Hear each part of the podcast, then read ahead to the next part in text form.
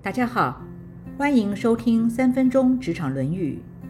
孔子说：“不发愤求知，就不能启发智慧；不质疑查证，就不能深入探讨。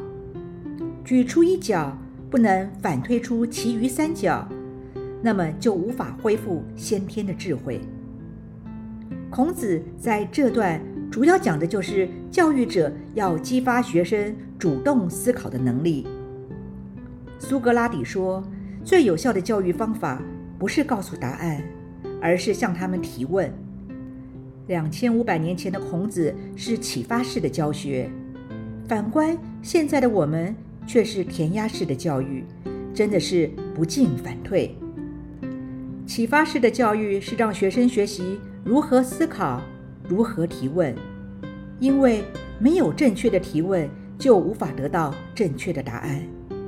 启发式的学习不仅能探究出真理，同时也会充满学习的乐趣。所以，柏拉图说，初期教育应该是一种娱乐，这样才更容易发现一个人天生的爱好。举一反三，在当今的职场上更是重要，因为在科技的时代，分分钟钟都有不同的变化与发展。如果不能快速正确的联想，就很难在竞争的环境中拔得头筹。尤其在人工智慧大力的发展下，很多人脑做的事都会被电脑所取代。而且自从电脑出现后，人脑就越来越依赖电脑。久而久之，除了记忆力衰退之外，甚至连造句、作文都不会了。更不用说是举一反三的能力了。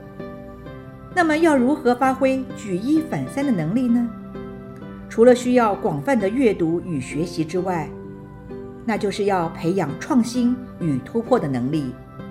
就像是因为出现了新冠疫情，所以口罩变得是每一个人的必需品。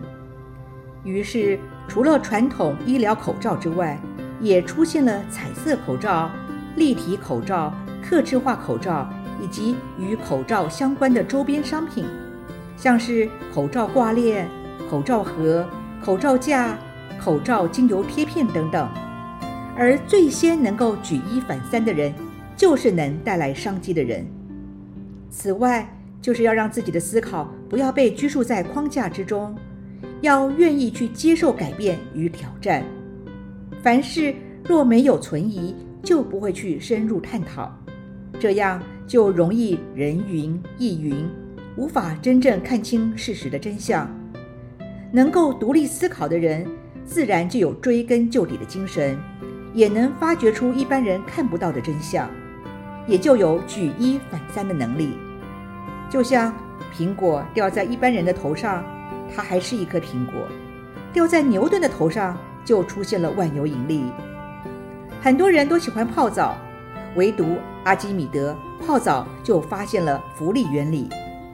爱因斯坦说：“想象力比知识更重要，因为知识是有限的，而想象力概括着世界上的一切，推动着进步，并且是知识进步的源泉。”现在我们来玩一个举一反三的游戏。当我们看到月亮的时候，能够联想到什么呢？以上原文出自《论语·述而篇》。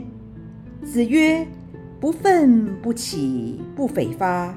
举一隅不以三隅反，则不复也。”今天的分享就到这儿，祝福平安喜乐。